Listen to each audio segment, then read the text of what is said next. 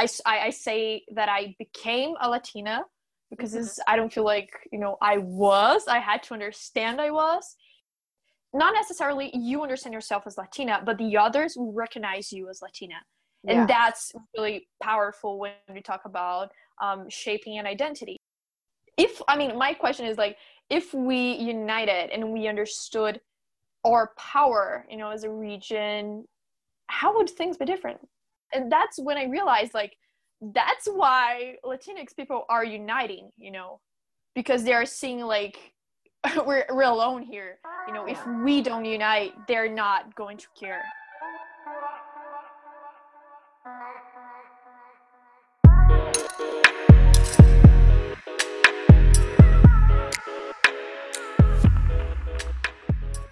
Welcome to the first episode in English of Activismos y Quietismos. Today, I am extremely excited and happy to have with me a good friend of mine. Her name is Elena Branco, and she's a young activist from Sao Paulo, Brazil. Thank you, Vale. Such an honor to be here. I'm such a big fan of you, girl. and well, I think you just presented me very well. I mean, that's it. I'm from Sao Paulo. I'm a young gender equality activist, and now I'm a Women Deliver Young Leader. And yeah, I'm very excited to be here, to be, you know, bringing the Brazilian perspective to the table. Thank you. Yes, I am extremely excited about that. And this is something that I normally talk with you about. Well, not normally, but like sometimes I bring it up. Like, your perspective as a Brazilian and as a Latina friend, it really has changed the way in which I view a lot of the things here in Mexico and in Latin America. And I wanted to bring that opportunity to the people that are hearing um, this platform, this podcast. But before we go into that, I first want to give a disclaimer to everyone. So, as you realize, Spanish is my native language, and Elena's native language is Portuguese, but we both speak English. And this episode is a safe space for code switching. So we're gonna be constantly changing between Portuguese, Spanish, English, and just like, yeah, just try to understand each other. And this is basically gonna be a glance into how we communicate because this is really how it goes down. Like we normally just change exactly. And I don't want this to be an intimidating experience for the listeners. So I want to let you all know, like, yes, we're gonna be code switching, but we promise that it's not gonna be that hard. And if we can communicate with each other, like you're gonna understand, like it's not that difficult. Um, I wanna talk about how we met. So Elena and I met in Girl Up org as teen advisors. I think it was 2018. 18. Yeah, 2018. Yeah. Uh, we were part of the teen advisor class from 2018 to 2019. And Elena, I'm just gonna be completely honest. Like when I met you, when I met you, I didn't know how to reach out to you. You were the first person. you were the first person that I have met from Brazil, and like in my mind, like I didn't even realize there was a, a language barrier. I mean, I guess there was, but like I didn't even think about that. And I don't know. When I met you, I felt like I didn't know how to like reach out first and one of the main things that you told me that I feel like was the beginning of our friendship is that you told me, I quote you, you said, I am so happy to know there's another Latina in this in this organization, like in this teen advisor class. And I was like in shock when you said that. I was like, I didn't know how to react. I was like, whoa. And I feel like part of that is that I had never viewed myself as a Latina, you know, like I always viewed myself as only Mexican. and never thinking about what what was going on in the South or in the Caribbean. Like I feel like, and it has a lot to do with my context. I'm from a, a bordering state um, in the from in Mexico that is bordering to the U.S. So I feel like I always looked up. I always looked north, and I feel like that definitely changed how I viewed my Latinidad. You know, and then after that, Elena, okay, this is not like the end of the story. Like Elena was like, You're a Latina girl. And I was like, Oh my God. And then later in our friendship, this girl, she's like, You gotta go to this amazing program. The name is uh, Latin American Leadership Academy. Like, you're gonna love it. And I was like, Okay. And I remember, Elena, that I applied only like the the only reason why I applied is because you told me to. And I oh my god, that's special. Yes, and I applied and I thought at first, I don't know if you even know that, but like I thought at first that I was not gonna go because the the plane ticket to Sao Paulo, this thing was happening in Sao Paulo, Brazil, and the plane ticket was so expensive, and my family was like, "You're crazy," and like, it's even like it was during classes, like school, and I was like, "Yeah, there's no way I can go." But you were like, "You really have to come." Like, yes, come, girl. And then like everyone in Lala, which is short for uh, this program's name, everyone was like, yeah, you gotta come, blah, blah, blah. And after a lot of back and forth talking through email, I decided that I was gonna go. And I went to your hometown. I went to Sao Paulo. And that was that was just like super interesting. Quite an experience. Yeah, yeah. super interesting. And I feel like that has to do with the fact that I never like I never thought, you know, it's that type of thing like when you're an international student in a program or like just like an international member of an organization i feel like when you meet people you never imagine that you're going to go to your hometowns i mean it's something you say constantly you know like it's like yeah someday we'll meet again yeah. and this time like it was real we were meeting again in sao yeah. paulo and last but not least which is definitely going to shape the way we construct this uh, conversation we met a last time in 2019, the last time we saw each other was in Vancouver in 2019 for the Woman Delivered conference, which you are again uh, attending. I think is it next year or when is it is this happening again? Um, 2022. 2022, girl, and you're already like representing the thing. Wow.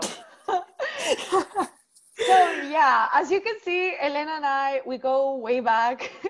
Uh, I mean, only two years, uh, more or less, but like still, like we did a lot. A lifetime. It feels like a lifetime. yeah, we have done a lot of stuff together. But I want you to tell people who are hearing us um, how many languages you know and why you have decided to learn those languages. Like, what is the perspective of a Brazilian person that lives in Latin America and yet Brazil is like one of the only countries in Latin America whose main speaking language is not Spanish.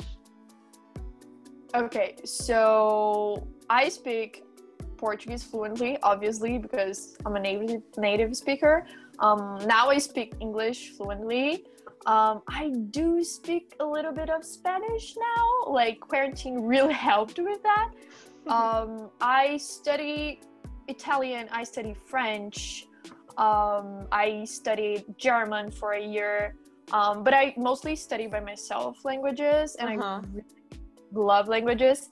And so, um, I mean, why do I like learning languages? I I'm, I'm gonna quote like um, translators here, but I really believe that um, to translate is to betray, and so I think that when we when we translate something, of course, that um, you know the meaning of that thing like the full meaning of it just gets lost in translation. That's literally it. It gets lost in translation.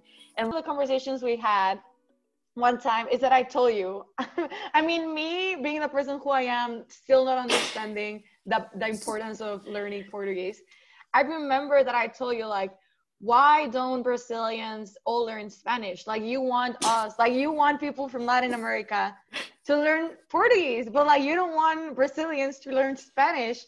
And you were like, but the same thing here. Like, why do you want me to learn Spanish if you could be learning Portuguese?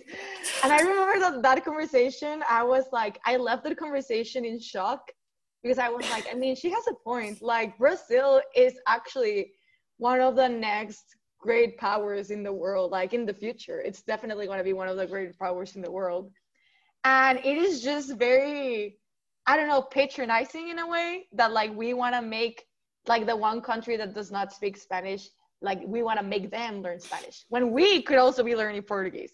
And i feel like that really opened my mind. But like the point of this entire parenthesis of our conversation is that when i went to sao paulo i got there and everyone was like you're such a gringa. And i was like what?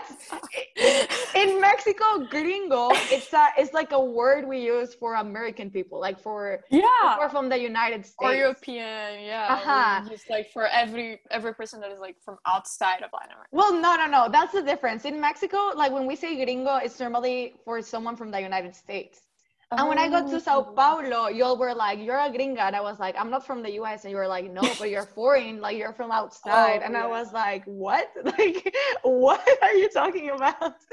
So yeah, exactly that that's, was definitely that's so funny i didn't know Yeah. that actually because like we call gringos like i mean it's it's different sometimes you can say gringos like like everyone that is not from brazil like literally anyone you just call them gringos because they don't know what's going on in here basically and like but usually gringo like the real gringo is like american or european you know like we usually call them gringos and there's like this instagram account that's called gringo that mm-hmm. translates like expressions in portuguese to english and it's really funny you know because you're like god it doesn't make any sense sense. Yes. in English, you know, you're like, oh my god, it just totally loses its meaning, you know. And I think that that is so powerful about language. You know, it's literally like this this privileged view of a culture, and that is so pretty. That's so exciting, you know. And like, um, I, I was talking about this Instagram account because like it's fun and everything, but it has such a deep meaning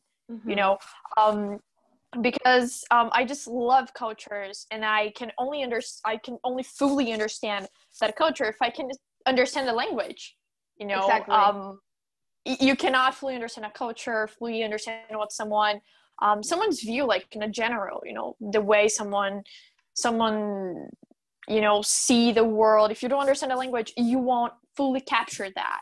And i think that capturing it is really powerful is really important. And if i want to deepen my understanding about latin america i need to be able to understand spanish. And like i know there's so many other languages but i mean primarily spanish you know? Um, i really see language as you know information and information as power. Mhm. and you know Mhm. language is political language is a weapon and i really want to be able to use it. Because like people are using it. People know that language is a weapon. People are using it. And we we just you know if we just sit down and be like oh no that's nothing. That's just language. It's not you know it's Yes. most definitely not. It is a weapon that can say like oh like for example the word american you know it just totally affects the way you see it. I mean i am american. You're Yeah. not. You're latin america. You're latinx. You're you know you're not american. So it's really you know it's subtle but really powerful to understand the language dynamics. And so i think that especially when you're like an activist and words just literally mean everything you know Mhm. um i think that that's that's why i love languages. That's why i want to learn them. And like i just i really hated spanish in the beginning you know until i i went to uruguay with my family. And i had this experience um, where i couldn't speak a word. I couldn't i didn't know how to say like i want to go to the bathroom. Where's the bathroom? You know? Yeah. and it was really like frustrating and i was like oh my god you know Girl, like that's it's literally exactly how I felt in Sao Paulo. Like exactly that way. Everyone was speaking in Portuguese, and I was like, "What is going on?" And I feel like definitely like that exact experience you're describing in Uruguay of you not knowing Spanish. I feel like that's exactly how I felt.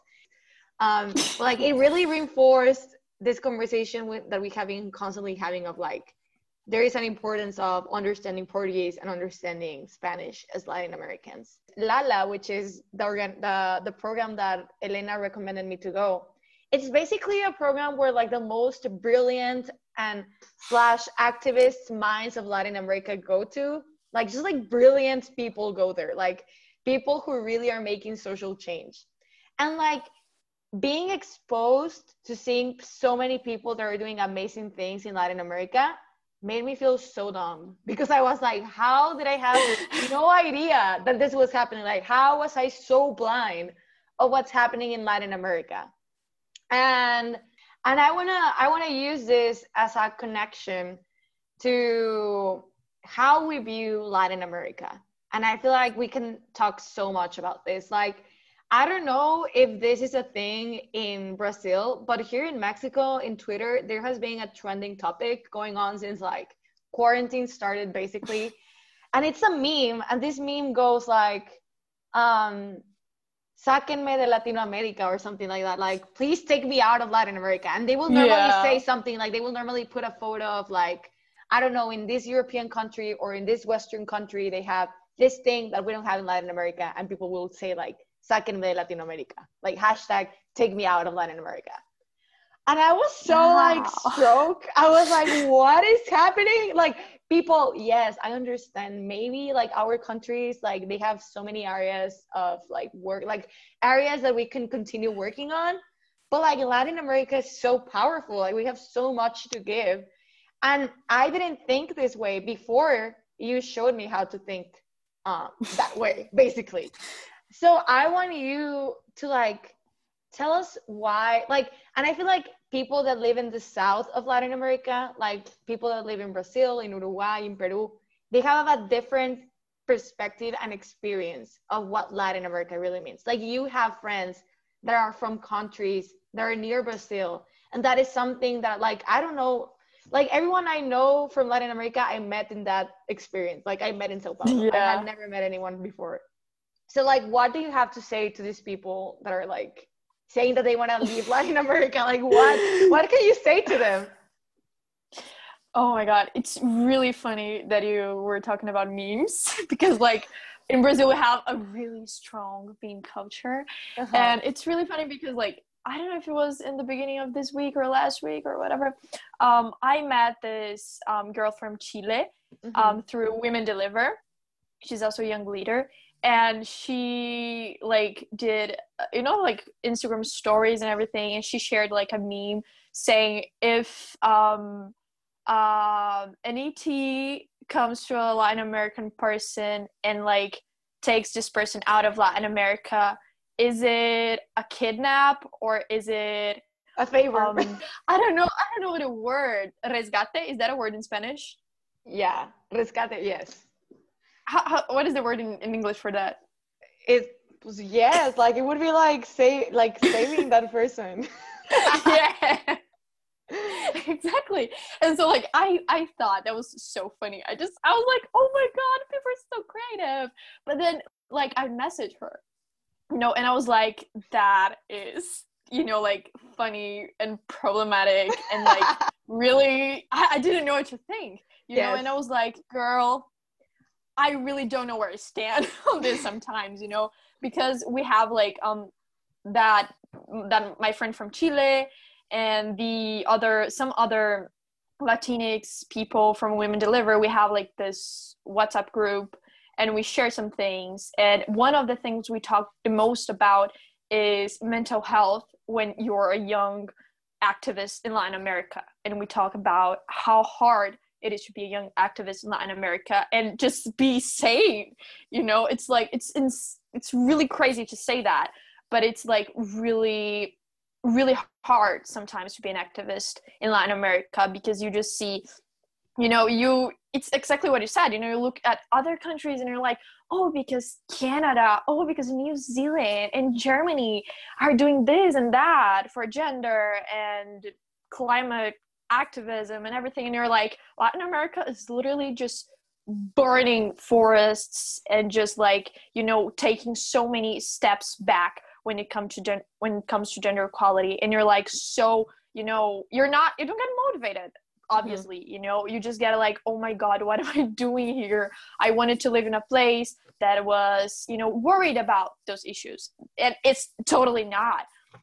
But i think that it really comes from this you know place of like always comparing ourselves and yeah. just you know not we don't we don't really live in canada we don't live in australia and so sometimes i feel like we look at that at that very good marketing let me say that mm-hmm. um, and we're like oh that place is so much better you know but like they have their issues you know and they don't have a history that is even close to ours exactly. and that is really powerful you know like we need to understand our history to understand what is going on now and and understand like if it is like it is right now what are the choices that we are making?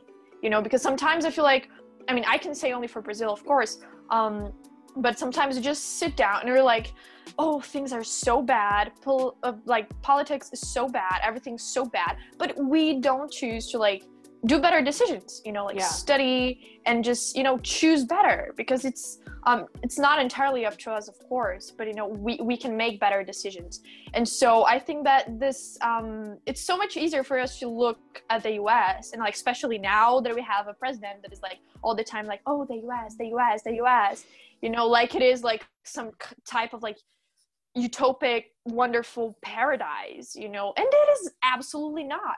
You know Yeah. like there are so many things like um this pandemic was, was really interesting. Um for example for brazilians to see how our um, health system is so incredible and is doing such an amazing work. We have a public health system here. And the us is like people in the us are really like they struggle with that because they don't have it. They don't have um, this this public health system. And here we have it an amazing system and amazing health professionals that are doing amazing work. And why are we not cheering that? Why are we not valuing that?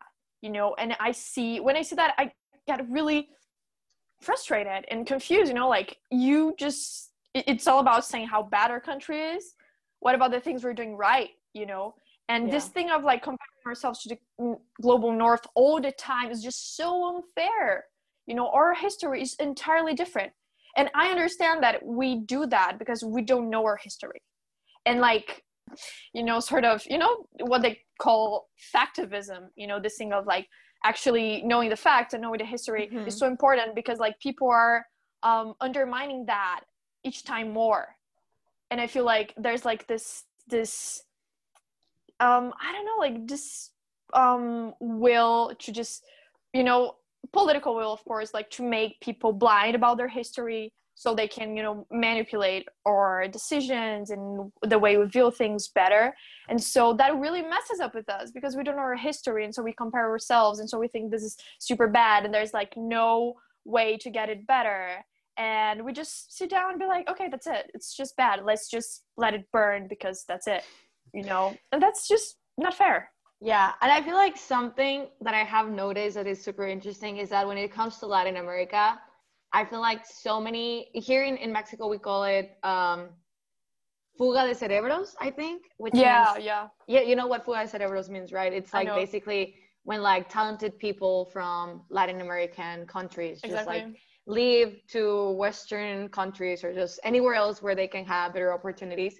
And I feel like it is so, it's a very interesting dynamic because it's like a part of you. I mean, as an international student myself, who um, I'm currently studying in the University of Texas at Austin in the United States, like it's a very interesting dynamic for people like me because it's just like you want to help your country and you want to invest in Mexico, for in my case but at the same time you know that sometimes the tools that you need are not going to be found in your country.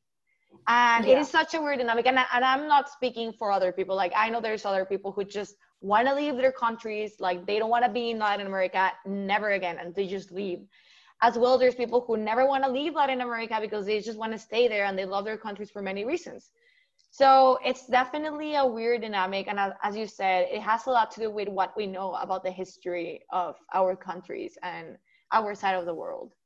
I feel like this leads to our experience together in Vancouver. And when we went to Vancouver, we went for the Women Deliver conference, which Elena has been referring a lot. Well, Women Deliver Conference was basically the biggest conference on gender equality in the world. So it was like more than 6,000 activists and journalists, you know, people who are interested in gender equality working together and learning more and sharing good practices. Yeah, and you are like basically describing what I saw on the website. Like before going to Vancouver, I was like looking Yeah. at the website and I was like, OMG, like the best place to like learn about gender equality. Wow. And then, okay, like I know that you are now like representing WDC, Women Deliver Conference, but like I feel like I was, I don't know, I had so many pros and cons from that uh, specific event. And I think it has a lot to do with that lack of Latin American representation that I saw. So, context Elena and I, we were basically helping Girl Up, the organization that we used to volunteer for. Yeah, they, they had a booth in the conference, and there are like hundreds of NGOs, of non-governmental organizations and like nonprofits, hundreds of them in this conference because all of them want to like let people know what they're doing. And Elena and I, we were there as volunteers helping. And I remember there was like there were moments when they told us that we could go uh, outside to just like look at different booths and everything. And I remember that I went through the booths in purpose looking for Latin American NGOs. Like I was searching for them. I was like, where are they? And I just saw one of them, and it was not even a Latin American NGO. Like it was, it was an NGO led by a Latina, but it was not really doing work in Latin America. Like it was a Latina leading it, but it was not really about Latin America. And I was like, you're telling me that in the biggest conference for exactly. gender equality worldwide, no one is talking about Latin America. Like there is no Latin American representation whatsoever. And I was so shocked. Like I didn't know how to feel about that. Like what has been your experience regarding Latin American representation, of course, and also like as a Latina in this type of organizations that are trying to make change, but still like struggling with representation? Okay, so like I I thought about so many things, like so many things came to my mind while you were saying all of that. And I think that the first thing I'm gonna like take a step back to mm-hmm. then take a step forward. But um understanding myself as a Latina had I mean, I, and I say understanding myself because I didn't consider myself, you know, I, I, I say that I became a Latina because mm-hmm. I don't feel like, you know, I was, I had to understand I was, you know, mm-hmm. and um, understanding this this process of becoming a latina um, was really due to you know like the like international socializ- soci- socialization mm-hmm. you know like um, knowing people from abroad especially from like um, developed countries yeah and so um, it started with girl up when i saw all those gringas speak perfect english and i was like oh my god what do i do? These people are like they're just different you know like um it was for me like a shock when i would like hug people and they would be like nope. And i was like oh my god how do i you know it, it was so weird for me. It was yeah. like my first experience you know like meeting girls my age from like five other countries and so women deliver was like um you know like another episode of that of like being outside of your country and not not necessarily you understand yourself as latina but the others recognize you as latina and yeah. that's really powerful when we talk about um, shaping an identity you know because it's not only about what you consider yourself but it's also about how people will view you you know because at first i would see you know like people on international environments gathering you know like uniting in a way because of their nationality not exactly because of the region region. And so i'd be like okay so all brazilians are together all mexicans are together. And sometimes you see that dynamic.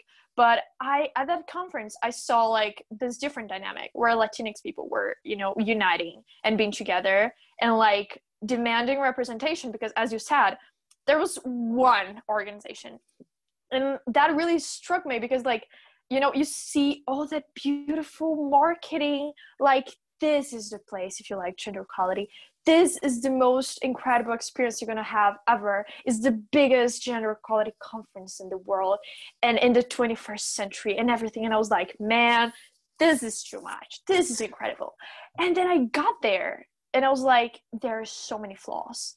And i was 16 and i could already see that you know it's that was really funny because we it was so crystal clear to us that we didn't see ourselves there you know we saw a lot of people you know from canada and the us talking about amazing research and a lot of people from africa too talking about like kind of representing the global south, south you know and i yes. and i saw it you know like this need for like um international organizations that are like led by um, people from the global north to like sort of they have you know this obligation to like represent the, the south the global south.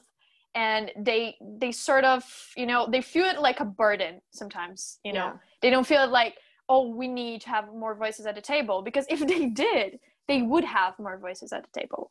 Exactly. but they just you know they were like okay so we have the, this quota and we got it you know and like well and america was not included because you know Yeah. like it's the global south. It's uh, one thing. They sometimes it, it feels like it's one thing for them. You know like we have to say we care we sad so that's fine. You know and it was really you know that feeling that's you know like struck me like man this is not right. This is so flawed. And like the most um i don't know i i, I felt at the time like the most qualified and smart people um in the gender equality field are here and they have not thought about just one latin american booth. Like the like I, it was so weird you know like I, I think i thought it was so basic and apparently it wasn't. And of course like now i am in the organization and i am understanding even better how flawed these beautiful organizations are you know because we just see the marketing we're like oh it's so diverse they care about diversity. You know we see their manifest like we care about diversity we are diverse but when we look at the people who lead them you're like man you're you're not. You know you're, you're just not. And so when i got there i was like that's not how it is supposed to be you know because um when we're like working with gender equality and everything we i think and that's i think that the fact that i i was so like relieved that you were also a teen advisor because i really wanted someone who was like doing amazing work and that had a reality that was closer to mine Mhm. and so it's like always like and that's when i realized like that's why latinx people are uniting you know because they're seeing like we're, we're alone here you know if we don't unite they're not going to care about it you know and, and that's that really that was really shocking you know because that was like I, I don't think there's nothing else to say you know there was no representation and i was really i don't know like this feeling of indignation just grew and grew and i was like what? You know this per- this place was supposed to be perfect but ob- obviously it is not you know it's just it's people who are leading them so obviously I I totally relate to that. And as you said, it is like everything goes back to becoming a Latina. You know, like I feel like you described that perfectly. And and I and I talked about that at the beginning of this episode. Like I didn't view myself as a Latina before I met you. And what you said, it is so true. Like before you have international socialization, like it's very difficult to start viewing yourself as part of the Latinx community. And yeah, I, I hope that through this episode we help more people find themselves and just start questioning what does Latinx means to them and and just, you know like just like what is the dynamic between their country and many other countries in Latin America. In our Vancouver trip, I felt like as I said before, like it was so eye opening, and I felt like you had a very now I, I take it back now, but like at the moment, I felt like you had a very radical way of viewing Latin America. I was like, this girl, she wanna she wanna change the world in Latin America, because I remember that you told me you were like, Valeria, imagine if we had a NATO in Latin America. And for people that don't know what NATO is, NATO is a North Atlantic Treaty Organization, which was founded um, in the 1949, and basically it's just like a group of European countries with North American countries. And what Elena was making reference to was basically like imagine if the Latin American countries came together and did something for Latin American people. And when you told me that, I was like, what? Like, what are you talking about? Like, it felt so weird, you know, because I feel like international cooperation, it's just so different in Latin America. It is just not the way that it is in many other places. And I feel like we tend to view international cooperation in Latin America in in a sense that like a country, I'm I'm probably like not phrasing it in the best way, but like I, it feels like in a sense we view each other as in if you're not doing better than me why should i even like you know work with you you know? Or like if we're not in a better place and our people in like than people or countries in the north why would we cooperate between each other? And after thinking about everything that i just explained I started looking for different and well international organizations in Latin America. Uh, between them, it's Unión de Naciones Sudamericanas, Union of South American Nations, Comisión Económica para América Latina, which is Economic Commission for Latin America and the Caribbean.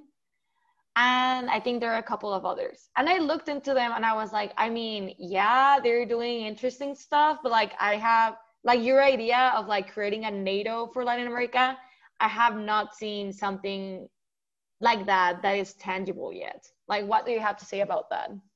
So you were saying something really funny about funny i mean interesting for me it's really funny that you said like um the dynamic of latin american countries is look at each other and be like so you're not doing a better job than me then why should i care and i feel like it's that's like true to a certain point you know like yeah. we view each other like this but that's not really true you know because like chile and argentina are doing incredible work when it comes to gender equality you know and we only look at canada and we only look at the us or australia yeah. or new zealand. And i'm like we're so close to amazing people who are doing amazing things. Why cannot we see that? You know and i feel like it's really due i mean many factors but um, also due to our like sort of colonized mind you know? We really tend to just look at that and be like okay that's perfect. N- not here. Yeah. And there was this research led by Mexico, but like conducted by you know different um, different organizations in different countries. It was um, done in Latin America and Brazil included, and they asked like, how do you view yourself? And like all the other um, countries in Latin America said like first, uh, I consider myself a Latin America, and Brazil was the only country that said like the first thing Brazilian and then global citizen. They said global citizen first and like Latin America. And I looked at that and I'm like, what is wrong with us? I mean, in your defense, like I have seen Brazilians everywhere in the world. Like after meeting you, I started paying attention. And Brazilians are really everywhere in the world. Like y'all really yeah. explore the world.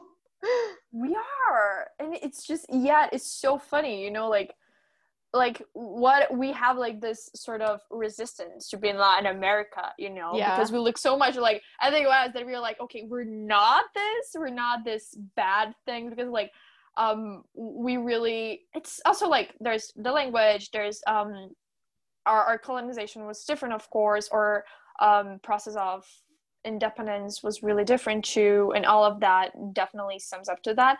But i feel like you know it's just really weird and we need oh, if i mean my question is like if we united and we understood our power you know as a region how would things be different? You know especially as you said like if you don't understand the historical meaning between the countries and like the power that each country has like how are you really supposed to understand the power behind identity as a latinx person? When we like as latin americans when we talk about each other and even when we talk about ourselves we always view it from the eyes of someone that is normally not part of latin america. We normally view it from like the standpoint yeah, of someone definitely, that definitely. is not even part of what it's happening here you know? So exactly if I want people who are hearing this podcast, like leave with something in their minds, it's just like Latin America is wide awake, and Brazil yeah. and Mexico for sure are wide awake, and yeah. Um, and yeah, it's just about like thinking how people are talking about these countries in this region and what we as Latinx members or like if you're not a Latinx member hearing us like you as a person how, what can you do to help this region reach its full potential? Because it's definitely going to reach at some point.